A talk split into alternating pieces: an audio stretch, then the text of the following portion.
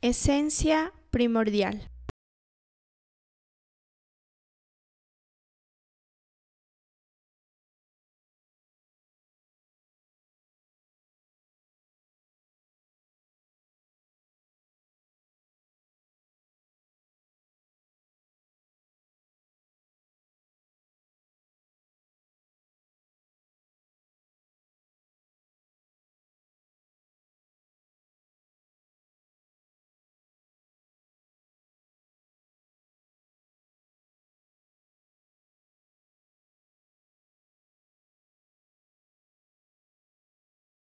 Muchas experiencias denominado primordial. Este es un podcast en el cual quiero compartir momentos cruciales de mi vida, eh, que muchas veces lo hemos visto como obstáculos o castigos y en el tránsito de las mismas yo siento que descubrí que nada es tan desastroso o terrible. Descubrí que todo puede transformarse a tu favor si tú lo decides así, si tú quieres darle la vuelta a la tortilla. Entendí que nadie puede procurarte bienestar, paz o también felicidad más que tú misma o tú mismo, que la mejor inversión de tu vida eres tú. Quiero que me acompañes en este espacio y nos conectemos en este sentido de nuestra esencia primordial. Quiero saludarlos en este nuevo espacio que desde Mashkina hemos creado. Este es un espacio, un podcast en el cual les quiero compartir momentos cruciales de mi vida. Yo siento que muchas veces los vi como obstáculos o castigos y en el tránsito de las mismas descubrí que nada es tan desastroso o terrible. Entendí que todo puede transformarse a tu favor si tú lo decides así, si tú le das la vuelta a la tortilla. También entendí que nadie puede procurar bienestar, paz y felicidad si no eres tú mismo o tú misma. Que la mejor inversión de la vida eres tú. Quiero que me acompañes en este espacio y que nos conectemos en este sentido de nuestra esencia primordial. Bienvenidas y bienvenidos al primer capítulo de Esencia Primordial. Hoy quiero hablarles sobre la diferencia entre el amar y depender. Quiero comenzar relatándoles parte de mi historia personal en la cual me vi sumergida en una confusión y que por años me la llevé creyendo que era una forma de mantenerme feliz y mantenerme cerca de la pareja de entonces. Historias como la mía siento que se replican un sinnúmero de veces tanto en hombres como mujeres. Si te identificas, te invito a seguirme escuchando. La historia en sí termina mal, sin embargo, el aprendizaje que quedó en mí vale oro. Y bueno, tampoco cambiaría esta historia luego de sacudir todo lo malo. Siento que me quedó en la parte de que somos buenos amigos en este presente. No siempre ocurre. Cuando ocurre hay que agradecer esta posibilidad. Así pues, encontrármelo en la calle resulta que no me cambio de vereda en ese entonces. La historia inicia desde mi vida universitaria. Éramos compañeros eh, de la universidad y compañeros de la carrera. En ese entonces eh, tenía 18 años y siento que esa inestabilidad o ese querer acercarme a un perfil de pareja que cumple con ciertas normas, reglas que tú te vas haciendo en la cabeza, hace que te vayas acercando muchas veces a ese sentido de querer complacer, de querer llevar eh, un sentido de sumisión muchas veces. Lo que ocurre en esta historia, y siento también que muchas veces cuando he estado con pacientes, es esta parte de complacer y esta parte como de ocultar estas necesidades tuyas, desde el sentirte feliz, desde sentirte agradecida, desde sentir también que coincides en, cierta, en ciertos aspectos que pueden ser la música, pueden ser gustos también. Muchas veces ocurrió y siento que eso es lo que me enganchó a mí a esta pareja. Sin embargo, esto no ocurre en las parejas generalmente. El hombre como la mujer tienen diferentes perspectivas de la vida, tienen diferentes gustos, diferentes formas de relacionarse, también están el, el, tipo de historia familiar, el tipo de historia personal que llevas como en tu bagaje. Yo siempre digo que es como esta mochila emocional que vamos creando desde que estamos en nuestra infancia. Y cuando somos eh, ya adolescentes, pasamos la juventud y estamos también en, esta, en este vincularnos de crear una pareja, para crear una familia, vamos como introyectando y proyectando también todas esas necesidades o esas carencias que tuvimos en la infancia. Entonces, mi historia personal está en este sentido. Creo que la forma en que yo tuve de vincularme con mi padre en especial y con figuras masculinas fue de mucha eh, distancia, de mucha indiferencia. Y lo que generalmente pasa es que en tu conciencia dices, jamás voy a relacionarme con un hombre igual a mi papá,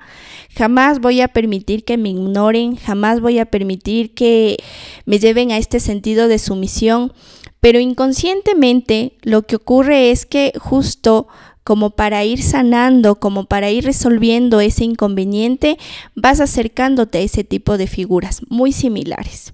Y lo que ocurrió aquí es que precisamente sí, me cautivé de esta persona porque coincidíamos en gustos, coincidíamos en, en música, coincidíamos en muchas cosas,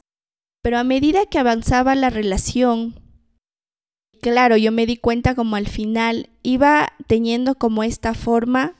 a la cual yo rehuía, como esta indiferencia, como esta frialdad, como este distanciamiento. Y cada vez desde mí procuraba que esas características de mi pareja de entonces se fueran minimizando como haciendo un esfuerzo súper grande para que esta persona cambiara. Y creía también que desde mi esfuerzo emocional, desde mi presencia plena hacia esta persona, lograría que estas características cambien. Y ahí es donde confundimos esta parte de amar con el depender. Estaba creando ya un lazo de dependencia porque no podía llegar ya a hacer cosas sin que esta pareja estuviera presente, sin que esta pareja me aprobara o me desaprobara cosas.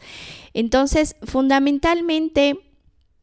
la historia, esta historia de dependencia, porque ahora las damos así desde la claridad de, de saber qué es lo que ocurrió en ese vínculo, fueron dándose muchas cosas que hoy por hoy podemos llamarlas o etiquetarlas como tóxicas, pero yo las digo que son cosas que van en contra de tu bienestar psicológico y emocional. Y muchas veces ocurre que no puedes parar, no puedes parar porque precisamente te has puesto una meta en ti de cambiar esta persona y hacer que esta persona sea lo que tú quieras. Y ese es otro de los errores garrafales que siento que ocurren en las parejas porque siempre estás pensando en lo que conviene o no conviene para esta persona, pero te olvidas grandemente de qué es lo que te conviene y qué es lo que te hace bien a ti. Quiero contarles también que en este proceso de recuperación de esta pareja una vez que ya se terminó. Y claro, terminó no muy bien, por cierto, porque la dependencia lo que causa es cual estamos en una situación de adicción, estamos como en una situación, por ejemplo, lo que ocurre con las personas que han tenido dificultades con el alcohol, con las drogas, en la dependencia emocional es similar, muy similar, pasas por etapas como esta de abstinencia, ¿sí? Ya no tienes esa figura, ya no tienes esa presencia de la persona que te despertaba, como muchas cosas también contradictorias en ti, como de querer estar cerca, pero también a la vez querer estar lejos, como querer seguirlo aparentemente amando, pero también sentir esta emoción o este sentimiento de odio, de rechazo. Entonces uno entra en esa perspectiva o en ese sentido y lo que ocurre es que comienzas a tener mucha ansiedad y mucho estrés. Comienzas a tener muchas dificultades para poder estabilizarte emocionalmente y eso te lleva como a otras cosas. Y en esto quiero contarles porque ya es algo también como muy personal que tuve que superar. Comencé a eh, buscar como relaciones más superficiales, Y estas relaciones lo que consiguen o lo que van quedando en ti es que te dejan como un vacío mucho más grande. Si de por sí terminar una relación en estas condiciones te causa inestabilidad, te causa estrés, te causa ansiedad y muchas veces depresión, siendo que muchas veces también en ese vaivén o en esa montaña rusa de emociones estuve inmiscuida, te lleva a relacionarte más allá de recuperarte, más bien como a irte hacia abajo, hacia más abajo y relacionarte con personas mucho más dañinas eh, que realmente no te ayudan a mirar con claridad lo que está ocurriendo. Ahora, luego de que este proceso pasa en un momento de mi vida, en esta intención de quererme recuperar y de querer zafarme totalmente de esta relación que la denominaremos sí como una relación tóxica, una relación danina, una relación que si bien eh, dejó muchas secuelas en este proceso de entenderme, mi forma de vincularme en pareja, también me llevó a buscar ayuda. Sí, yo estuve tan hundida en esto y puedo decir también que muchas veces situaciones como el alcohol, como las malas amistades, como buscar desesperadamente salir de esa sensación, de esa desesperación, te llevan a refugiarte en cosas mínimas que tú la ves como grandes, que tú las ves como este refugio, pero no llegan a ser eso. Y eh, en ese momento, cuando yo escuché de él mismo, no quiero más tu cercanía, no quiero más que me busques, no quiero que vuelvas a llamarme o a tener esperanza de estar junto a mí, retumbó grandísimamente en mi mente y en mi corazón. Y ahí fue cuando yo entendí que estaba sobreponiendo mi bienestar, estaba sobreponiendo mi ser sobre eh, esa, esa falsa ilusión de amor, que en realidad era una dependencia, porque como les decía anteriormente, sí sentía lo que muchas personas que están atravesando problemas de alcoholismo sienten, como esta abstinencia, Sabía que me hacía mal, sabía que me causaba dolor, sin embargo, eso es lo que me producía como querer estar cerca de él, desde el inconsciente. Conscientemente ya sabía que también tenía que buscar un refugio, tenía que buscar una ayuda, pero ya ahora desde la sinceridad de que estaba mal. Entonces, en ese entonces yo comencé a colaborar desde mi parte profesional en una fundación y vi muchas realidades que me tocaron realmente y ahí es donde yo decido buscar ayuda profesional. Decido buscar una terapeuta que me ayudara a entender qué es lo que estaba ocurriendo en mi mente y qué es lo que estaba ocurriendo realmente en mi corazón y en esa travesía de comprenderme, de entenderme, de llorar, de sacudir todas las cosas negativas, las cosas malas, que es un momento muy difícil porque cuando la mente está bloqueada y cuando has pasado como momentos de mucho sufrimiento, de mucho dolor, la mente no logra eh, mirar las cosas positivas que en ese momento estaban ocurriendo. Esta eh, intervención con la psicóloga, esta forma de llevar una terapia me llevó hacia mucho, mucho más atrás de la relación que me había causado como mucho daño y me llevó hacia mi parte primordial, así como se llama el podcast, como el inicio de todo, de dónde venía toda esta, esta forma de vincularme tan negativa para mí y sí, terminé confirmando que era desde cómo yo me relacioné con mi papá, cómo yo viví la infancia y cómo se había ido creando la imagen con él. Y claro, la imagen que yo tenía con él era precisamente de, de, saber que yo necesitaba su presencia, pero su presencia no estaba del todo para mí. Y en esa necesidad es que el inconsciente reacciona y comienza a buscar esa atención y esa forma. Llevar ese proceso terapéutico fue alrededor de unos tres o cuatro años para realmente poder descifrar todo lo que eso conllevaba Ahora eh, la persona que en ese entonces yo sentí que me causó mucho dolor, entendí también que yo puse el 50% para que ese dolor se produjera. Entendí que también yo llevé muchas dinámicas que no estaban dadas en el bienestar de una pareja, en el bienestar individual, se llevaban y claro, en ese entonces como muy jóvenes también fuimos causándonos daño mutuamente. Entonces ahí salí de esta zona de victimización porque por un tiempo muy largo reprochaba, por un tiempo muy largo también decía, wow, qué ser tan malo, qué hombre tan malo que haya hecho todo esto en mí. Luego de este proceso terapéutico entendí que no, no lo era. Él también estaba en un nivel de conciencia no muy lúcido también y cargando muchos bagajes, mucha, eh, mucha cosa detrás de él que claro, luego de que ya somos amigos, hablábamos ya de esto con sin ningún tapujo, sin ninguna forma de reproche o reclamo y coincidíamos que nuestro nivel de conciencia en ese entonces estaba muy velado y estaba muy, eh, muy alejado realmente de querer un bienestar. Por eso siento que las relaciones que hoy por hoy y en esta actualidad se van llevando, sí tintan o sí están en un punto bastante superficial y están desde cubrir las necesidades individuales al 100%. Por eso muchas de las relaciones no duran y muchas de las relaciones terminan afectando también al entorno que está alrededor, como pueden ser mamá, como pueden ser hermanos, en el caso de que esa relación haya dado frutos los hijos. Y eso es como una cadena, una cadena que uno siente que jamás va a poder romper. Pero yo soy el como la fiel testigo de que esas cadenas sí se pueden romper, de que esas cadenas sí se pueden transformar, de que la esencia que uno lleva desde dentro, aún con las historias que hayan sido como muy difíciles de, de sobrellevar, muy difíciles de entender, la esencia misma y el entendimiento tuyo, el entendimiento de lo que tu ser es y debemos reconocernos como esos seres maravillosos que pueden lograr muchísimas cosas, transformar eh, y hacer que el río vaya hacia nosotros, hacer que la corriente vaya hasta en nuestro favor y que, que fluya esa forma. Entonces, desde ese sentido,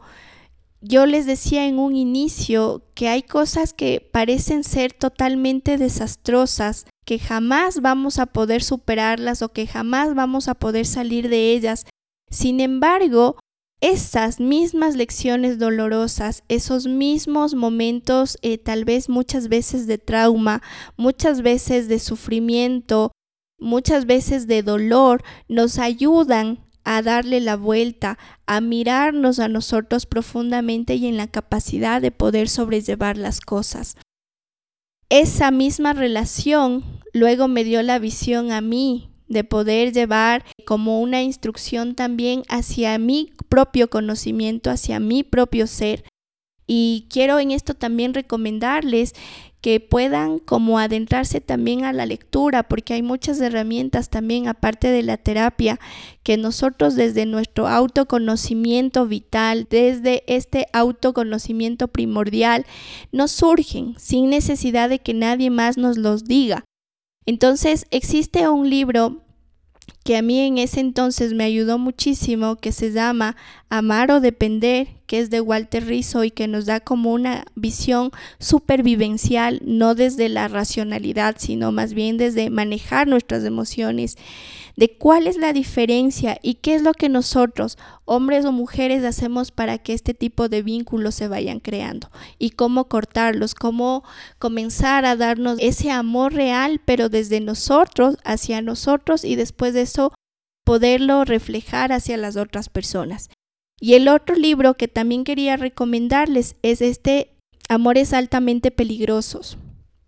Todos los seres humanos tenemos distintas personalidades, tenemos personalidades que se han ido formando desde nuestras historias y muchas personas no son conscientes de ellos, no pueden llegar al nivel, por ejemplo, que llegué yo. Tal vez desde mi experiencia pude haber, por ejemplo, eh, estar en un trastorno depresivo, tal vez,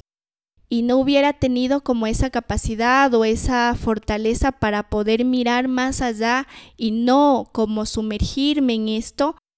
y quizá no hubiera salido. Pero yo siento que muchas de las mujeres, muchos de los hombres, siempre vamos a tener como ese refugio o como yo siempre les suelo decir a mis pacientes, como ese, eh, esa, esa carta bajo la manga, pero esa carta es algo que tú guardaste en todo ese dolor, en todo ese sufrimiento, guardaste para ti, como esa energía, por más que no sea mucha, esa energía para refugiarte en ti misma. Entonces, este libro lo que nos invita es a reconocer, y este libro nos invita a reconocer desde lo más vital, desde cómo se va formando la personalidad, cuáles son las personalidades que pueden resultar sumamente peligrosas para tu integridad emocional, para tu integridad física. Incluso nos habla mucho de cómo se va creando este círculo de violencia en parejas y cómo muchas veces cosas que son tan imperceptibles nos llevan ya por largo tiempo a algo realmente desastroso. Entonces quiero invitarles a que ustedes puedan también mirar estos recursos, puedan también compartirnos, puedan eh, a través de nuestros canales virtuales también compartirnos su historia y puedan desahogarse, puedan contarnos cómo surgieron, cómo salieron, si aún están en ese, en ese lío de saber si están en amor o están en dependencia y cuando ya existe esa duda es que ya estamos en dependencia. Y hay muchas formas de podernos acompañar, hay muchas formas de poder surgir y salir de esto y precisamente este espacio es para poderlo compartir, precisamente este espacio es para poderlo hablar, para poder mirar que nuestras historias no son aisladas, que estas historias se repiten un millón de veces alrededor del mundo y que muy cerca tuyo puede existir también una historia muy similar a la cual pudieras apoyar, a la cual pudieras acceder. Otro de los factores importantes siento que para superar esto también es contar con una red de apoyo, sea de amigos, sea de familiares, de personas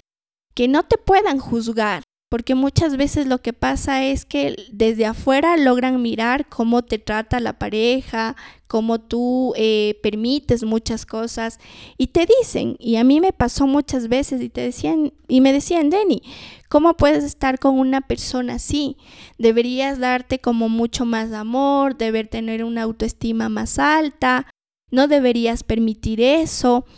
Pero esas frases eh, vienen desde el juzgamiento y el cerebro no entiende cuando estamos desde el juzgamiento, no piensa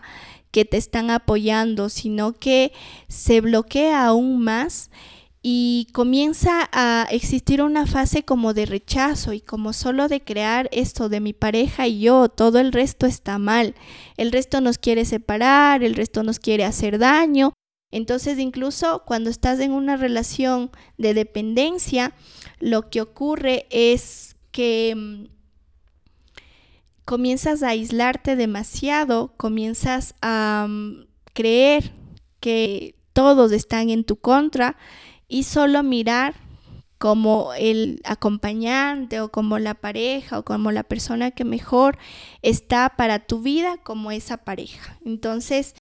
lo que yo eh, he buscado en ese entonces es también poder decir a través de la comunicación, a través de la palabra, no necesito hoy que me juzguen, no necesito que hoy me digan eh, lo que yo ya sé internamente, necesito un abrazo, necesito que me escuchen, necesito sacar todo este dolor que tengo. Entonces, sacar ese dolor, sacar esa forma de sufrimiento con personas que sean allegadas a ti, también es un buen recurso para poder estar más clara en un futuro de los pasos que quieras tomar. Sé que hoy por hoy muchas mujeres estarán vinculadas en estas relaciones, en este tipo de, de, traumas y que no miran como la luz de cómo poder salir de esto. Y lo que yo eh, sugiero desde mi experiencia también es poder buscar apoyo, poder buscar un lugar, poder buscar también una persona que me pueda escuchar, que solo me abrace, que solo me diga que está para mí y eso calmará poco a poco todo lo que estás atravesando. Para finalizar esta intervención, quería leerles una frase de una escritora que tiene como mucha interferencia también en la psicología femenina y en la psicología de los relatos y siento que ha ayudado a un montón de mujeres en especial en este sentido de dar claridad a lo que es amar realmente y zafarnos un poco de esto de la dependencia. Esta escritora se llama Clarisa Pincola Estés y la frase nos invita a mirarnos hacia adentro y dice algo súper lindo y lo dice así, todos recibimos del alma una célula resplandeciente con los instintos y los saberes necesarios para nuestras vidas. ¿Qué te invita a esta frase? ¿Cómo te sientes al escucharla? A mí lo que me ocurre es irme hacia adentro, mirarme profundamente desde esta benevolencia, desde esta bondad para mí misma y saber que dentro de mí están absolutamente todas las respuestas. Que cada célula, que cada parte de mi cuerpo no están más que para cumplir algo grandioso en esta vida. Entonces les invito precisamente a esto, a que si estamos atravesando por una situación porque y ahora no no la puedo mirar con claridad como en un momento yo tampoco pude mirarla, sí se puede. Sí podemos buscar como esos recursos internos, sí podemos irnos hacia nuestra esencia primordial y poder salir de ello y luego buscar todo lo que está por fuera y que lo que nos convenga nos ayude también a poder restablecernos y a poder mirarlo con mucha más claridad. Estamos finalizando este espacio. Para mí ha sido de mucha valía el poder compartir estas historias desde esta esencia primordial, desde este espacio y desde esta posibilidad de poder compartir. Me gustaría muchísimo que podamos interactuar y ustedes también pudieran contarme sus historias eh, y cómo surgieron de estas, porque como lo dice Clarisa eh, Pincol Estés, nuestros saberes y los instintos también están dentro de nosotros. Los invito a seguirnos y a estar en sintonía de este podcast Esencia Primordial y nos estamos escuchando el siguiente capítulo.